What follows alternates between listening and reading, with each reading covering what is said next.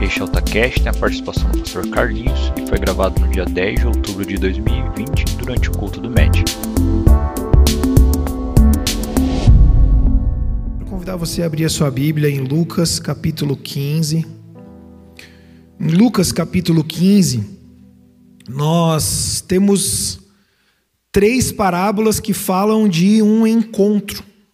Exatamente isso que nós estávamos cantando agora. Ser encontrado pelo teu amor. Na primeira parte, do versículo 1 até o 7, Jesus conta a parábola da ovelha perdida. É um pastor que tinha 100 ovelhas, uma delas se perde, e ele deixa as 99 em segurança e vai atrás dessa que se perdeu, e a encontra, e a encontra. Então, quando encontra, se alegra, fica feliz por reencontrar e traz ela de volta para o aprisco. Em seguida, do versículo 8 até o 10, Jesus conta uma segunda parábola sobre um encontro, que é a parábola da moeda perdida, ou quem tem a Bíblia na versão das antigas, da dracma perdida. Jesus fala de uma mulher que tinha dez dracmas, perdeu uma, guarda as nove, vai atrás da que perdeu, e encontrando ela se alegra. E aí então Jesus conta a parábola do filho perdido que é do versículo 11 em diante, eu quero que você acompanhe a leitura. Jesus continuou: Um homem tinha dois filhos. O mais novo disse ao pai: Pai, quero a minha parte da herança. Assim, ele repartiu sua propriedade entre eles. Não muito tempo depois, o filho mais novo reuniu tudo o que tinha e foi para uma região distante.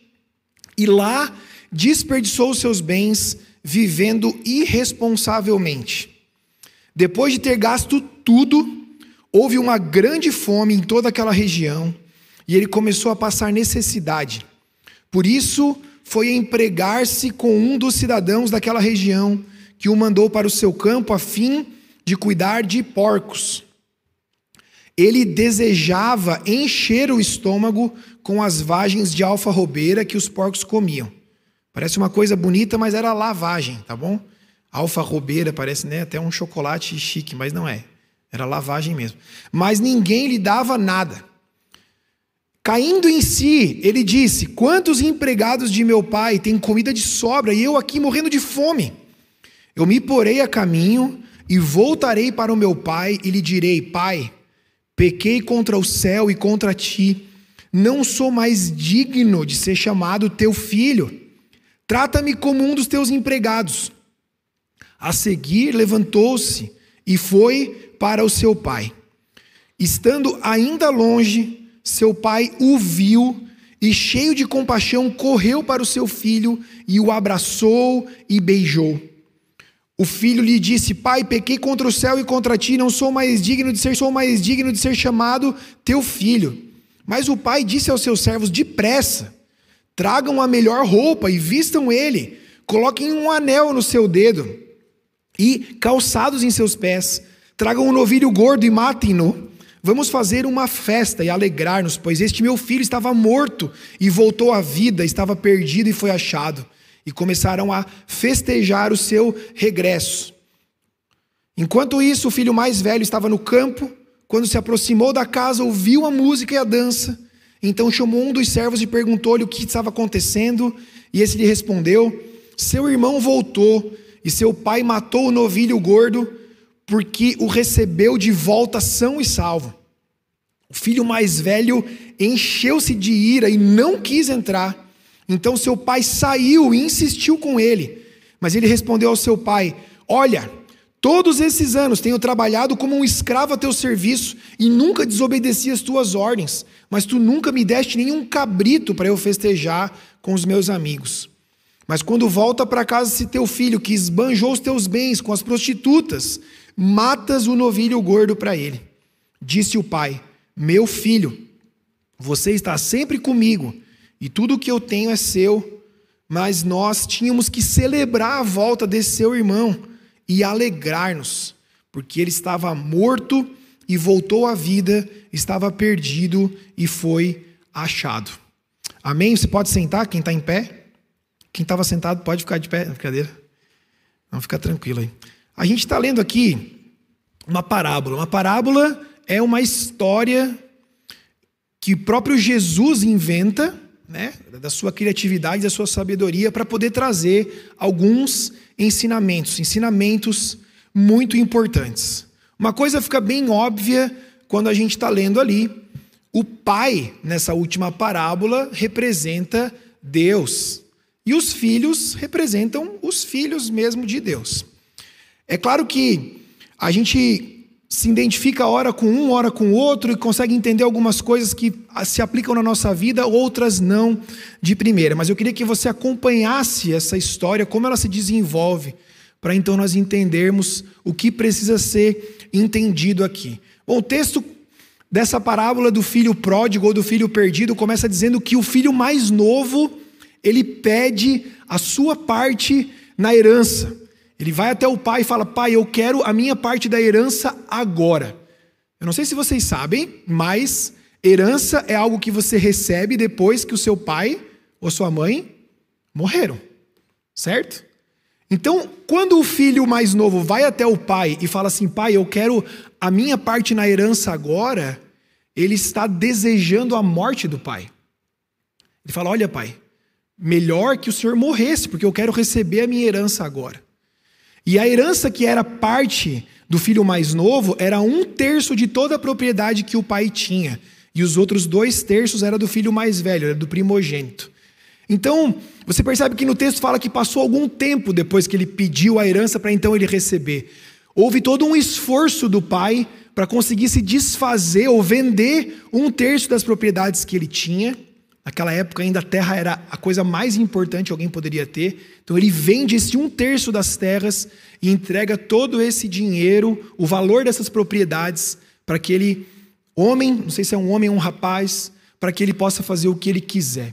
Então a gente entende que o texto começa com alguma. A história começa com alguma coisa muito séria. É um desejo da parte do filho que o pai não existisse mais, para que ele pudesse usufruir daquilo que o pai deu para ele do jeito que fruir daquilo que o pai deu para ele do jeito que ele queria.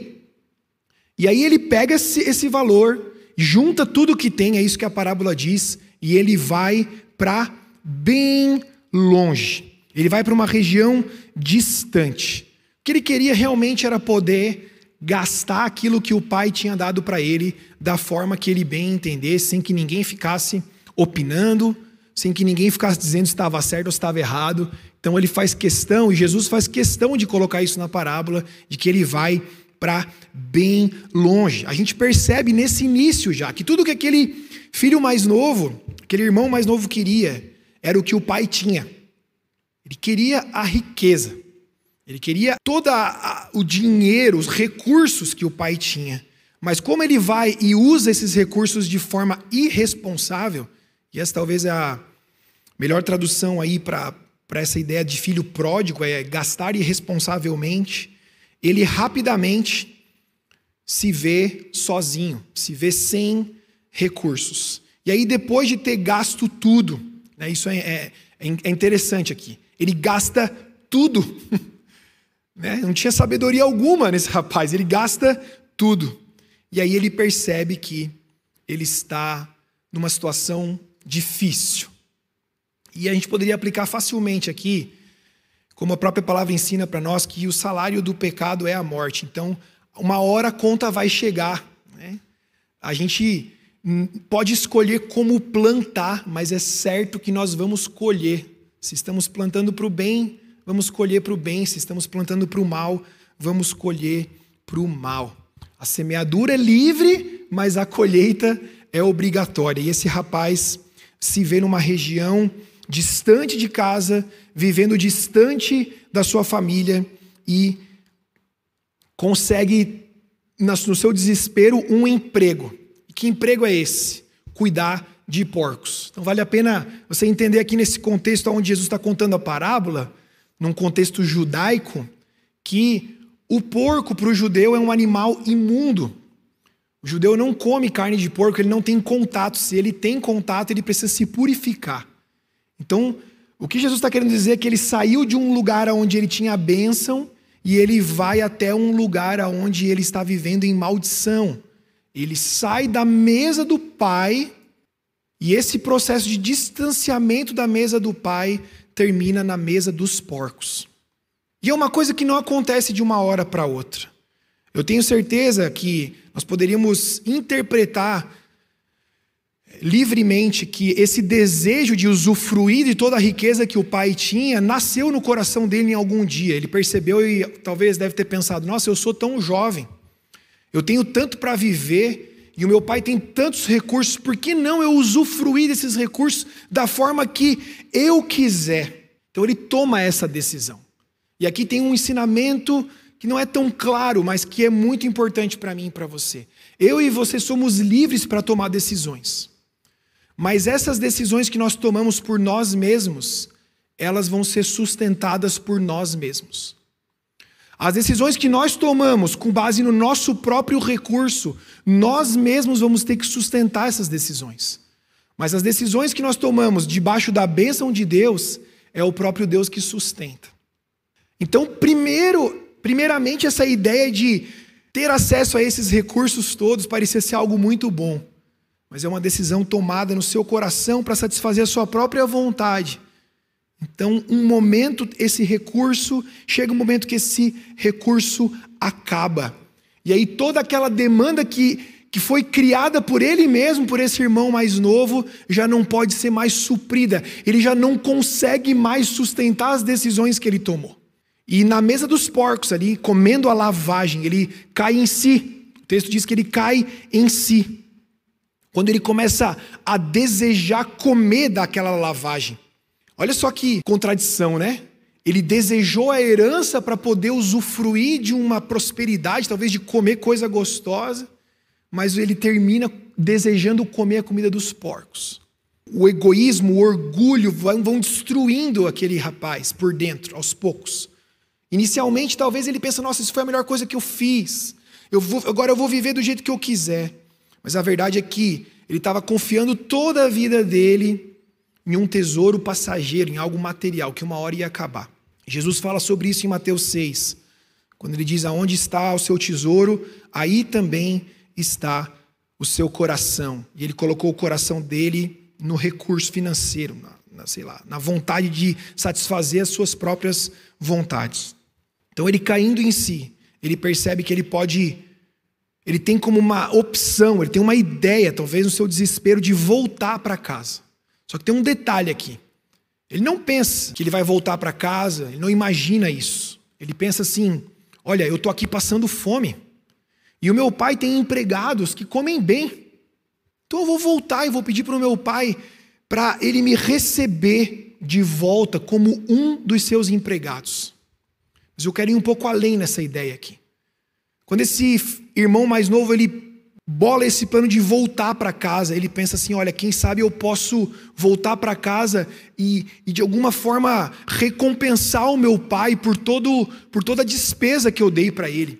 Quem sabe eu posso trabalhar para ele e devolver para ele alguma coisa do que ele me deu. Quem sabe eu posso fazer por merecer pelo menos um salário para que eu possa comer. Existia uma diferença muito grande entre servos e empregados. Os servos moravam na fazenda e usufruíam daquilo que era do seu senhor, mas os empregados eram alguém que moravam fora, que vinham trabalhar e depois voltavam para casa. E o filho mais novo, o irmão mais novo, ele pensa: olha, se eu puder viver como um desses empregados, eu posso, quem sabe, retribuir o meu pai e ele vai me aceitar como um dos empregados. E ele ensaia um discurso. Você percebe que ele ensaia um discurso? O discurso dele ensaiado é: Pai, pequei contra ti e não mereço mais ser teu filho me aceita como um dos teus empregados. E aí ele se põe de, no caminho para casa. E acontece algo maravilhoso. Quando ele está chegando perto, imagina uma, uma fazenda, né, com, da porteira até a casa é uma distância longa, talvez aquele filho estava chegando perto dessa porteira e o pai o avista. E quando o pai o avista de longe, o pai se põe a correr na direção dele e o encontrando, parece que não dá nem tempo de ele colocar para fora o discurso que ele ensaiou, né? E ele vai, ele fala aquilo, pai, pequei contra ti. Não sou mais digno de ser chamado teu filho, e o pai dele quase que ignora o discurso dele e fala: Olha, vem depressa, vem depressa. Coloca um anel no dedo dele É, a gente cantou isso, né? Colocou um anel no meu dedo, me tirou o medo, novas sandálias. O anel é o símbolo da família. Naquela época, as pessoas não assinavam contratos com uma assinatura, eles carimbavam o contrato com o anel do brasão da família. Então a primeira coisa que aquele pai faz, ele restaura a filiação do filho, ele coloca um anel no dedo dele. E ele fala: Olha, eu estou te recebendo, eu nem quero saber desse papo de ser meu empregado, você é meu filho. E aqui, ó, está aqui o anel, você é meu filho. E ele coloca sandálias, sandálias também é uma restauração da dignidade. Ele veste ele com roupas novas. E tem um detalhe aqui muito importante, que é esse detalhe da corrida. Um negócio que passa quase desapercebido, né? Um pai, um senhor, como o texto retrata aqui esse personagem, ele não corria nunca. Ele não corria para nada. As crianças corriam, né? os jovens corriam, os empregados corriam, mas o pai não corria. Porque correr, para correr ele precisava levantar a túnica aqui, sabe? Precisava puxar a túnica para cima para conseguir correr. E isso era, era indignante, isso era feio para ele. Mas o texto faz questão de dizer que ele correu até o filho, para mostrar que ele não estava se importando nem um pouco em se expor, em passar vergonha. E ele mostra toda a alegria dele por reencontrar esse filho, quando ele manda matar o novilho gordo que na tradução das antigas é novilho cevado. Era um baita de um boi, uma carne top. Sabe? Um belo de um churrasco, que era guardado para um momento muito especial. Talvez o momento mais especial da vida de alguém. E esse boi gordo, esse novilho gordo, ele não, não poderia ser consumido só pela família, você precisava chamar a vila inteira para comer. Porque era um baita de um banquete. Então isso dá a entender que aquele pai, feliz por reencontrar o filho, ele chama a, a, o vilarejo inteiro para jantar na casa dele. E celebrar o filho que foi estar na casa dele. E celebrar o filho que foi reencontrado. Tamanha era a sua alegria. Tamanha era a sua alegria. E nesse, primeira, nesse primeiro bloco dessa parábola do filho pródigo, eu queria que você guardasse algumas coisas. Primeiro, o pai te vê. Ele te vê no pior momento da sua vida. E ele não te vê com olhos de decepção e acusação, mas ele te vê com olhos de compaixão. O primeiro sentimento dele é compaixão. Segundo, ele é um pai que vem ao nosso encontro. Ele não mede esforços e não reserva nada para que venha nos encontrar. Ele não simplesmente fica dentro de casa esperando ele vem, ele sai de casa e vai ao encontro do filho para encontrar o filho. E quando o encontra, terceiro, ele restaura a sua dignidade.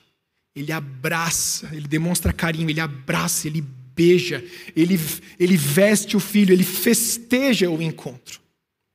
Quarto, ele dá uma nova herança. Ele restitui a herança como se você nunca tivesse gastado a primeira. Esse é o tipo de pai que encontra o seu filho perdido. E aí a história parece terminar aqui. Uma história maravilhosa. Aquela família que estava quebrada é restaurada, e aí sobe o letreiro e é o final feliz. Mas não, a história continua. E aí entra em cena o irmão mais velho. Entra em cena aquele que não estava em casa e não viu nada daquilo acontecer. E de repente ele está chegando em casa e ele percebe que está rolando uma festa. Provavelmente, porque estava o vilarejo inteiro na casa dele. E ele chama um dos empregados e pergunta: o que está rolando aí? E um dos empregados fala, a gente não sabe se com alegria ou não, mas ele fala: olha, teu pai mandou matar o um novilho gordo, porque o teu irmão que estava aí perdido voltou para casa. E aí aquele filho se enche de raiva e ele decide não entrar em casa. Ele fica para o lado de fora. E o que, que o pai faz? Deixa ele lá? Não. Da mesma forma, o pai sai de dentro de casa e vai ao encontro desse filho. E se aproximando dele, esse irmão mais velho, esse filho mais velho, olha para o pai e ele solta o verbo. Ele diz: Olha. Ele não fala assim, pai, ele fala assim: Olha. Né? Olha. Todos esses anos eu tenho trabalhado como um escravo ao teu serviço. Eu obedeci as tuas ordens e tu nunca me desse nenhum cabrito para eu festejar com os meus amigos. E agora esse teu filho aí, ele fala assim, como se ele se colocasse fora da família. Ele não chama o pai de pai. E ele fala: esse teu filho aí, volta para casa e você dá o melhor para ele. E você dá um melhor para ele, você dá um novilho gordo para ele. De alguma forma, o, o filho mais velho, o irmão mais velho, está indignado porque ele está vendo o tanto que o pai está gastando. O pai já tinha dado um terço de tudo que eles tinham para aquele rapaz, para o irmão dele mais novo, e agora ele está gastando o que eles tinham de melhor para dar uma festa para ele. E ele fica muito preocupado com o custo de tudo aquilo, com o que aquilo representa, e ele não consegue entender nem de longe, não consegue nem ter ideia, ele não consegue nem participar um pouquinho da alegria daquele pai. O irmão mais velho está indignado com o custo da festa. Tudo que ele consegue ver é que o pai está gastando, ele está investindo, ou celebrando de uma forma que ele não concorda, porque ele está mais preocupado com as coisas do pai do que com a alegria do pai. Talvez ele estivesse chateado porque ele queria as coisas de volta, as coisas que o irmão desperdiçou. É engraçado porque ele fala assim: Eu só queria um cabrito. Né? Ele diminui ainda, ele fala: Olha, você não reconheceu nada, eu queria só um cabrito para fazer um churrasco com meus amigos. Mas o Senhor não me deu. De alguma forma, esse irmão mais velho estava tão perdido quanto o irmão mais novo. Só que o irmão mais novo foi para longe e se perdeu longe. Mas o irmão mais novo se perdeu dentro de casa. O irmão mais novo quer fazer por merecer, sabe? O discurso dele mostra isso. Ele fala: Olha, pai, eu me dediquei, eu fiz o meu melhor, eu obedeci as regras. E o Senhor não reconheceu nada disso.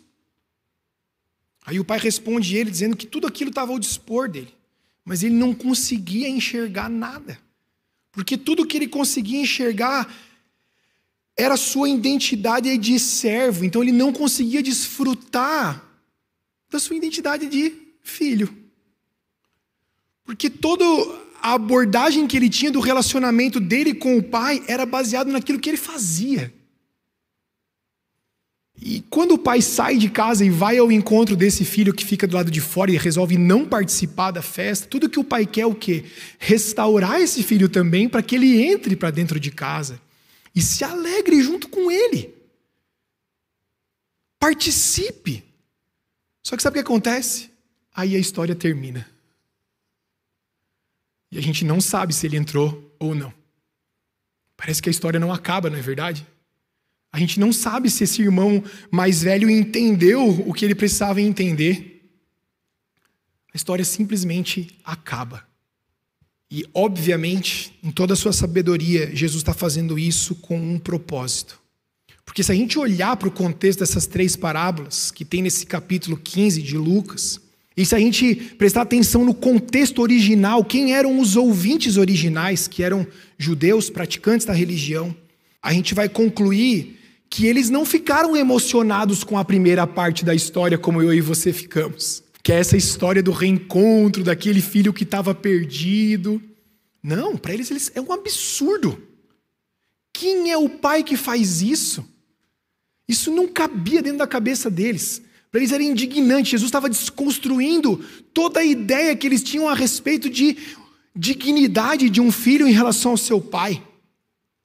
Sabe, eles deviam estar tá realmente de cara. Mas tudo que Jesus queria dizer para eles era: olha, tudo que vocês pensaram sobre o que é se aproximar de Deus estava errado.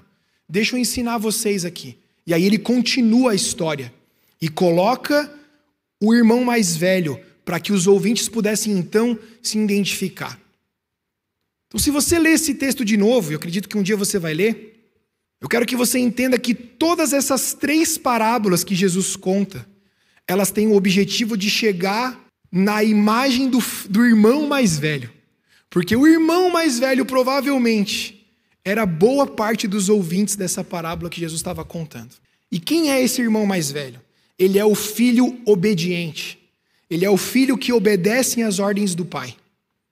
Ele é o filho que tem como bater no peito e dizer: Eu sou exemplar, eu sou um filho exemplar, por isso eu mereço reconhecimento. Você percebe que a história coloca em paralelo? Parece que coloca um filho ruim e um filho bom. Mas tanto o filho ruim quanto o filho bom estavam distantes do pai. Tinha um filho bom e um filho ruim. Mas os dois filhos, de forma diferente, só estavam interessados nos recursos do pai, nas coisas que o pai tinha, e não na pessoa desse pai. A história conta sobre um filho bom e um filho ruim, mas os dois, de formas diferentes, mas os dois, olham para esse pai apenas como uma forma de eles conseguirem o que eles querem, que é os recursos do pai. A diferença entre um e outro é que um está fazendo isso sendo muito, muito mal, e o outro está fazendo isso sendo muito, muito bom. É estranho, né?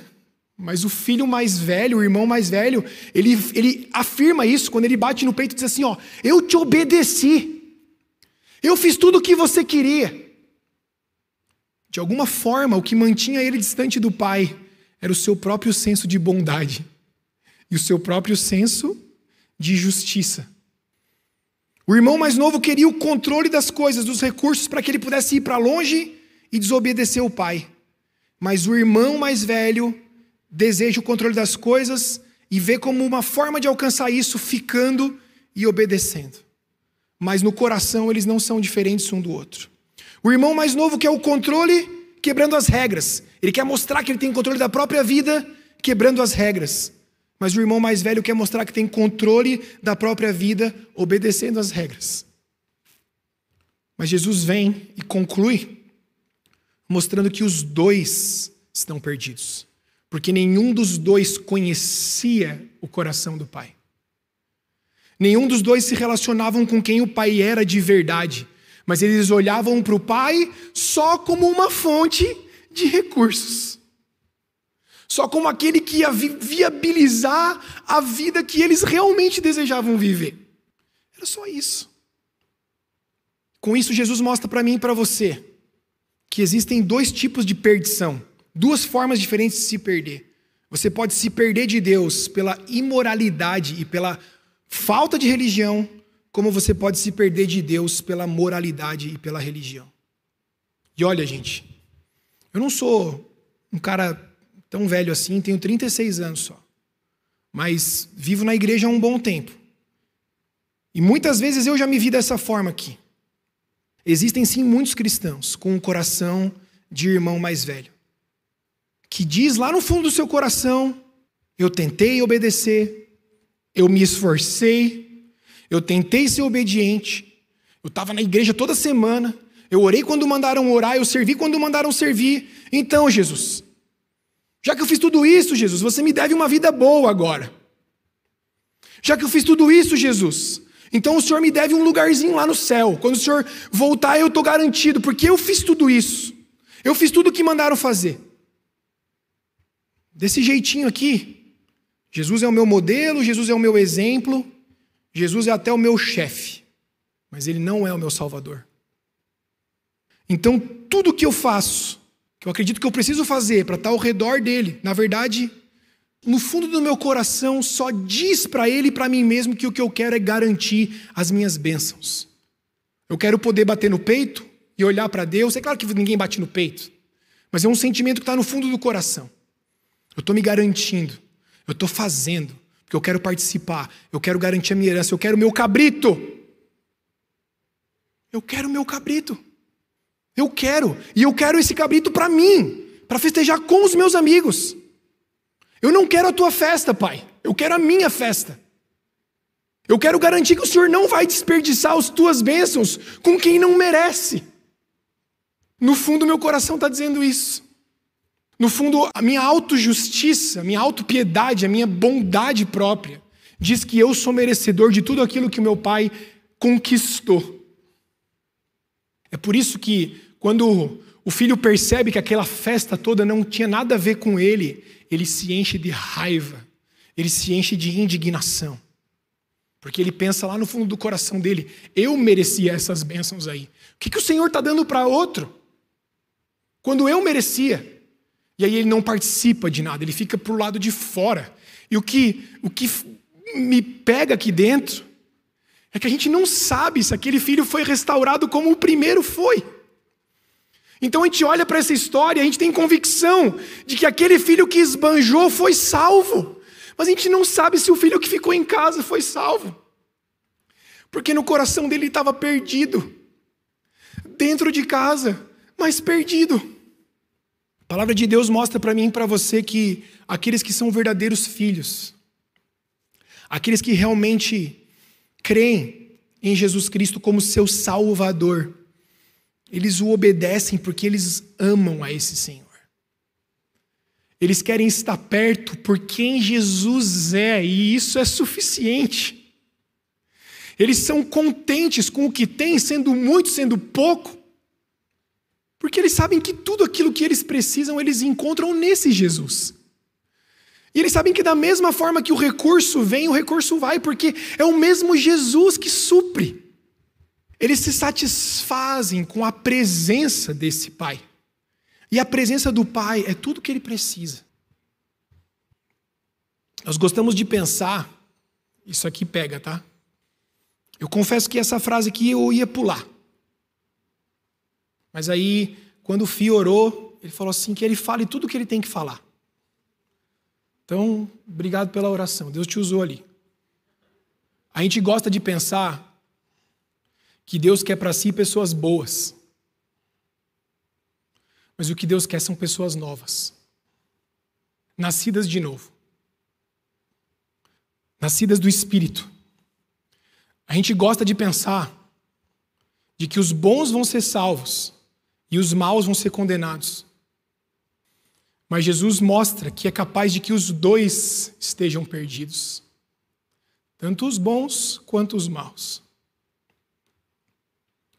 Eles até parecem diferentes por fora, porque um foi lá, sabe? A parábola ela é construída de uma forma muito sábia, porque quando a gente olha para o irmão mais novo, a gente fala: é, isso daí é pecado mesmo. Olha o que o cara fez.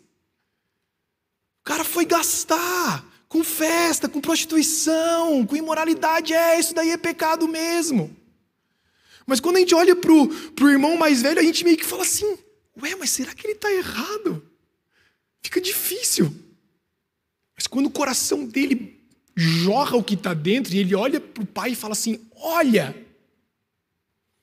eu te servi, eu fiz tudo o que você queria e você não reconheceu nada. Você não me recompensou. Quando ele bota para fora, a gente vê que ele estava totalmente perdido, ele não estava entendendo nada. Ele não consegue participar da alegria do Pai. Ele não consegue ter compaixão pelo irmão. Ele não consegue celebrar a salvação. Olha como isso é sério, ele não consegue celebrar a salvação de alguém que estava perdido. Porque o coração dele está pensando só nele. Ele só consegue pensar assim: por que não eu? Por que não eu? Por que, que eu não estou sendo pago, Senhor? Porque eu sou voluntário na igreja, por que, que eu não estou sendo pago? Ah, Senhor, eu estou fazendo tanta coisa, por que, que eu não sou abençoado? O Senhor não está vendo. Está dentro de casa, mas está longe, longe, longe do coração do Pai. Feche teus olhos. Se você puder, se você sentir a vontade para isso. Existe um Pai que é nosso Criador. Existe um Pai que em Jesus veio, ou vem, ou está vindo, ao seu encontro. Talvez você está aqui à tarde, nessa tarde, e você se identifica com aquele filho mais novo, que tudo que ele queria era viver a vida do jeito que ele queria, que tudo que ele queria era poder usufruir do que essa vida, entre aspas, tem de melhor. Hoje eu queria dizer para você que o pai arriou a saia e está vindo no teu encontro correndo, querendo restaurar a tua identidade de filho, a tua identidade de filha. Porque desde o momento em que você decidiu viver a vida desse jeito, o Senhor espera, entre aspas, né? Aguarda a sua volta. Ele te vê e ele vem na sua direção com compaixão para restaurar o teu coração e te dar uma nova identidade. Por mais que lá no fundo do seu coração você pense assim, eu não mereço isso. Se eu pudesse ser só mais um empregado, se eu pudesse só estar ali por perto já estava bom. Mas não, o Senhor vai muito além. Porque aonde abundou o pecado, superabundou a graça e o amor de Deus vem para restaurar, para que você nunca mais volte a comer da comida dos porcos para que você nunca mais deseje se distanciar desse pai e viver uma vida irresponsável. Se você se identifica com esse filho mais novo, queria que você colocasse a mão sobre o teu coração. Queria orar com você agora.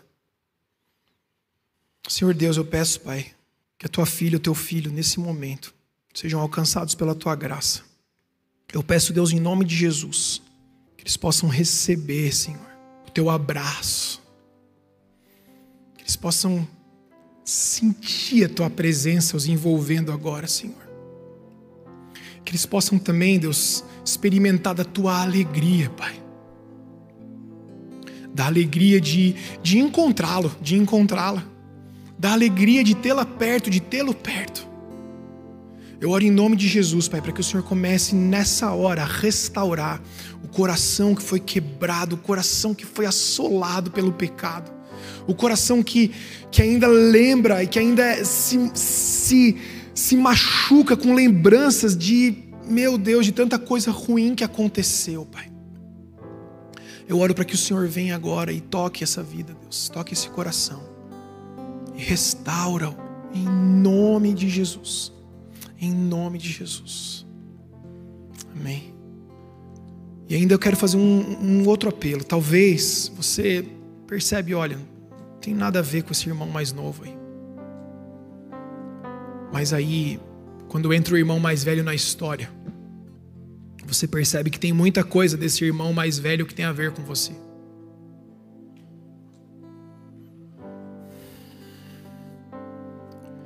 E você percebe que a tua aproximação com o pai tem sido um tanto legalista, sabe? Você percebe que você não tem se alegrado com as coisas que o Pai se alegra. Você percebe que você fica indignado que se alegra. Você percebe que você fica indignado quando você vê o outro irmão sendo abençoado ou sendo restituído sendo abraçado, sendo tudo isso. Você percebe que lá no fundo do teu coração você se recusaria a participar da festa. A gente não sabe o fim da parábola, mas a tua história pode mudar. E há tempo, há tempo de nós reconhecermos que nós somos aquele que está perdido dentro de casa e que tanto quanto a identidade daquele filho que estava perdidão foi restaurada, a sua identidade como filho e como filha também precisa ser restaurada.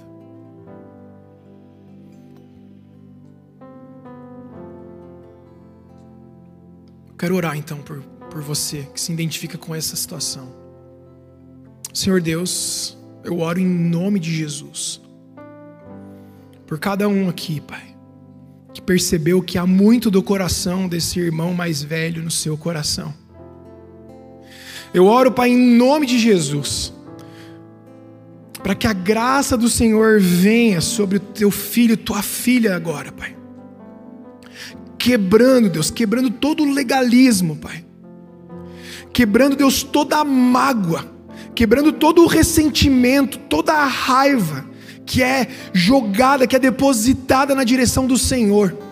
Toda, toda o sentimento de indignação, toda a dificuldade de participar da alegria do Senhor, toda a dificuldade de olhar para o Senhor como Pai sabendo que tudo aquilo que o Senhor já nos deu, que o Senhor já tem é nosso é, e será nos dado como herança. Eu oro, Pai, em nome de Jesus, quebranta esse coração. Quebranta, Pai. A tua palavra diz que o Senhor resiste o orgulhoso, mas concede graça ao humilde. O Senhor mesmo diz: aprenda de mim, que sou manso e humilde de coração. Eu oro, Pai, em nome de Jesus, Pai. Aquece esse coração de novo. Aquece, Pai, restaura a alegria de estar na tua presença, a simplicidade de ser filho, filha. Restaura, Pai. Restaura em nome de Jesus e que nós, todos juntos, possamos estar na festa, todos juntos possamos estar nesse banquete que o Senhor oferece. Todos nós, como irmãos, irmãs, que celebram a tua alegria, Senhor, a alegria do encontro, a alegria do reencontro, a alegria da restauração, e que nenhum de nós, Pai, tanto aquele que viveu uma vida perdida e irresponsável quanto aquele que estava ali sendo bom, bom aos seus próprios olhos, bom aos olhos de outras pessoas, tanto um quanto o outro, Pai. Nunca mais, nunca mais sejam enganados pelo pecado. Nunca mais desejem ter o controle da própria vida e, e, e controlar todos os recursos que o Senhor tem dado da forma que Ele bem entende. Eu oro para que corações sejam restaurados nessa tarde, Pai e que juntos, juntos, juntos possamos estar no banquete que o Senhor oferece. O banquete, Pai, que é resultado, que é fruto da tua alegria, da tua alegria. E nós sabemos que é porque a tua palavra diz, Pai, que o Senhor sim verá, verá o fruto, colherá o fruto, Pai, do teu tão árduo trabalho. Sim, Senhor. Sim, Pai, sim.